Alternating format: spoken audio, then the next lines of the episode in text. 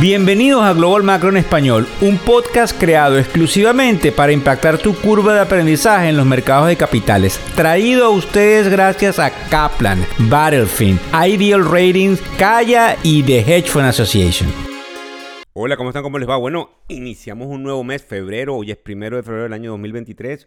Buenas noches, buenas tardes o buenos días, dependiendo no solamente de dónde nos estás escuchando, sino de la hora a la cual escuchas este podcast. Como sabes, somos pioneros en la narrativa que tiene que ver con el mercado de capitales, al menos en español. Todos los ojos, todos los analistas, todos estamos pendientes de lo que sucede hoy en la tarde con la Reserva Federal, no solamente con lo que ya se telegrafía como una subida de tasas en ciertos niveles, sino cuál es el lenguaje y para que todos sepan, hay una rueda de prensa a la cual se somete el presidente de la Reserva Federal luego de este evento y es allí donde se conoce realmente eh, cómo pueden estar ellos pensando en el Comité de Mercado Abierto. Recuerden que ofrecemos desde la tribuna de factoreseconómicos.com el newsletter que les llega todas las mañanas con información importante, este podcast, videos y reels, el post con toda la información que tiene que ver con las noticias más importantes del día según lo que hemos analizado, que te ahorramos tiempo, porque el tiempo significa dinero, porque mereces la oportunidad de saber lo que está pasando porque te afecta directa o indirectamente y porque aunque no te dé tiempo de escucharnos todos los días, siempre hay un catalizador nuevo que hace de las suyas y genera volatilidad en los mercados de capitales. Como última hora, antes de pasar a las noticias del día de hoy, no sé si han podido leer o lo van a estar observando, hay un conglomerado importante en India que es de nombre Adani y ese conglomerado ha sido eh, confrontado por una firma de research, que es un análisis financiero importante que se llama Hindenburg.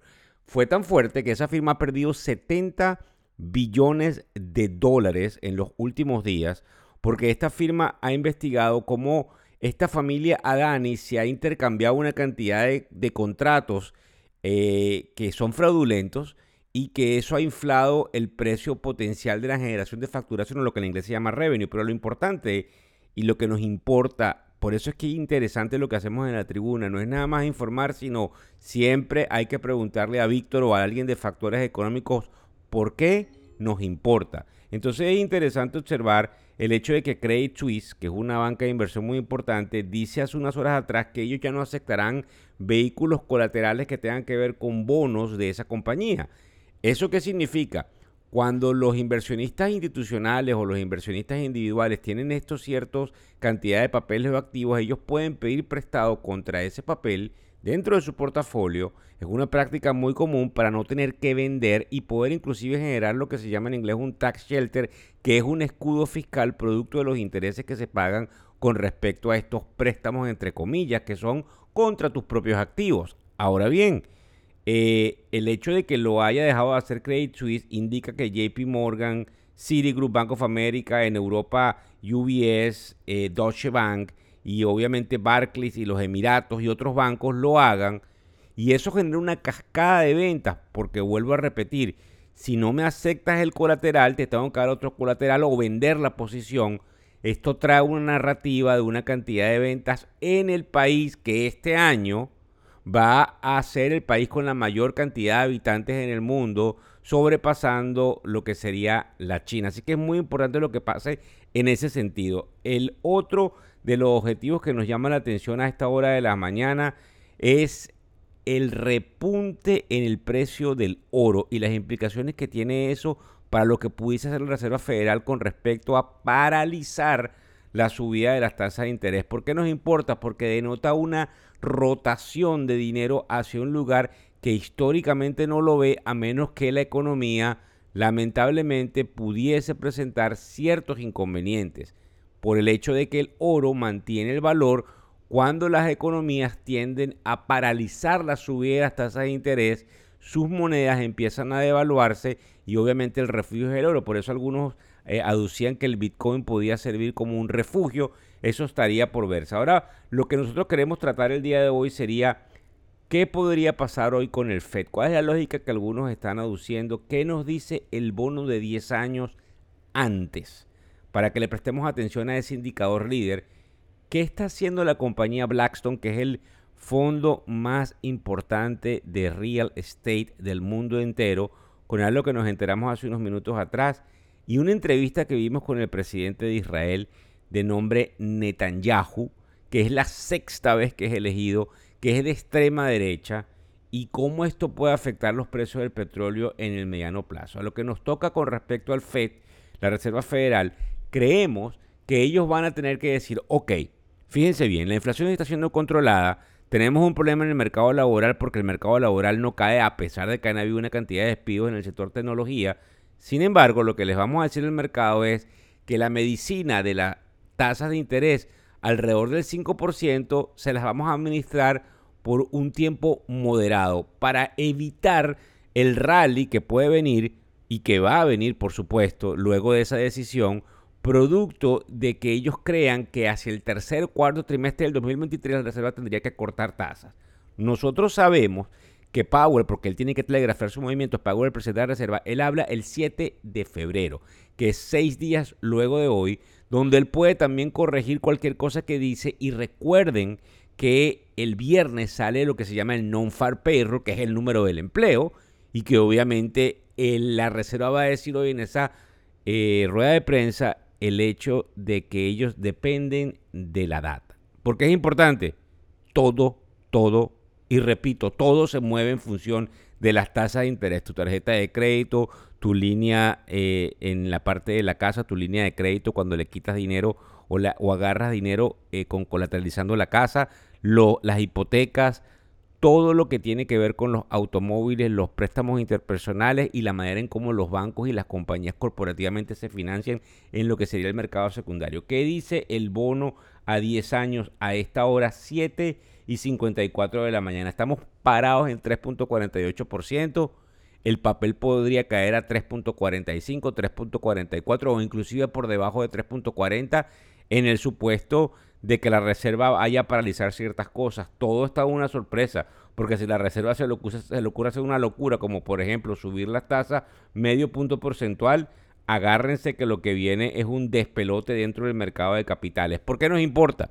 Porque el bono a 10 años marca la tendencia de por dónde va la tasa de interés, porque quienes manejan los papeles, la tesorería de las diferentes instituciones financieras y corporativas se refugian en ese papel y en definitiva tienen sus diferentes análisis y acceso a información. Y no solamente eso, sino que son quienes mueven el dinero porque son quienes lo tienen. Blackstone, importante. El fondo más importante de real estate del mundo, de Alternative Investment, ubicado específicamente en bienes y raíces, dice que ya está buscando ciertas oportunidades dentro del mercado. Nosotros lo pusimos en el newsletter de hoy, por eso vuelvo a repetir que se inscriban en factoreseconómicos.com. Muy importante y muy interesante. No están diciendo que ya llegó el piso, pero pueden decir que el piso en ciertas correcciones del real estate pudiese estar por llegar. Por supuesto, hay mercados en California que van a caer un poco más. Estuvimos hablando de que probablemente Baltimore y Miami pudiesen soportar cualquier caída en el 2023 basado en un análisis que hizo la firma o el banco de inversión Goldman Sachs, no en lo que nosotros decimos, sin embargo, nosotros creemos que vienen ciertos cambios abruptos en el consumo de eh, la sociedad americana y eso puede afectar un poco. Sin embargo, Blackstone está diciendo estamos abiertamente buscando oportunidades y eso tiene una indirecta en los mercados de capitales. ¿Por qué nos importa?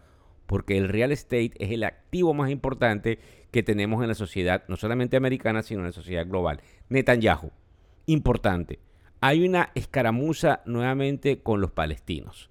En la manera como él está refiriéndose a tratar de defender a Israel es muy, eh, digamos, importante. Y los palestinos han hecho caso omiso a ciertas reglas fundamentales, pero también hay una cosa religiosa, histórica, de ocupación de territorios, de vejaciones, de humillaciones. Ahí hay una cosa sumamente complicada. Él llama a que puede haber una paz, pero oigan esto él sigue diciendo que va, si le toca, entrar a Irán y destruir para que Irán nunca tenga armas nucleares, algo que apoya Arabia Saudita tácitamente. Es decir, Arabia Saudita e Israel, que han firmado ciertos acuerdos de paz, están en contra de los iraníes. Eso tiene que ver con los chiitas y con todo el proceso religioso de quienes mandan allí. Pero ¿por qué nos importa, Víctor? Por el petróleo porque el petróleo pudiese tener algún tipo de crecimiento a la hora de que pueda haber algún tipo de escaramuza geopolítica más allá.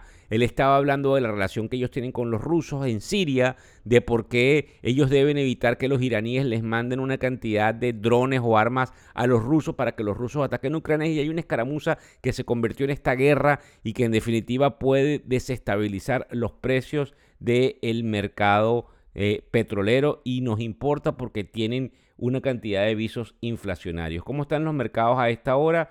Pues nos vamos a la página de Bloomberg y tenemos entonces el pre-market eh, cayendo alrededor del punto del 5%, punto 19%, sin embargo el Nasdaq está flat, indicando que probablemente la Reserva paraliza hoy su lenguaje un poco fuerte en contra del mercado. Algo interesante, Europa ha venido en verde al igual que Asia.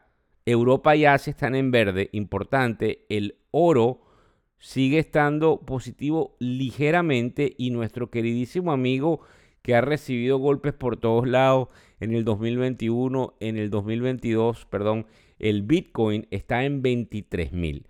Muchas gracias por seguirnos a través de todas las redes sociales. Vuelvo a repetirlo, factoreseconómicos.com hay un formulario, hay un newsletter, hay algo que les entrega a ustedes una cantidad de valor, lo van a disfrutar, al igual que todo lo que hacemos desde la tribuna. Muchísimas gracias, además de darle las gracias a todos los medios de comunicación que se nos están sumando y a los proveedores de servicios de conferencia que también van a poder utilizar eh, en este tipo de actividad a todos los que quieran aprender del mercado financiero que estén en las diferentes ciudades donde se suceden esas conferencias. Eso está en el portal de factoreseconómicos.com. Muchísimas gracias a todos. El podcast Global Macro y de Factores Económicos ofrece una visión global de los mercados de valores y dicho análisis es producto de la compilación traída por diferentes fuentes de investigación de mercados institucionales. Por motivos y declaración regulatoria, este podcast no debe ser interpretado como una recomendación precisa en inversiones, bien sea en productos y o vehículos financieros. Y además, sugerimos consultar con su respectivo sector particular de inversiones o su equivalente en caso de suscitarse cualquier duda que pudiese derivarse de nuestra fuente informativa. Este podcast es narrado por Víctor Hugo Rodríguez, quien es un conocido profesor y comunicador financiero, cofundador de la plataforma educativa ilafin.com. Muchas gracias.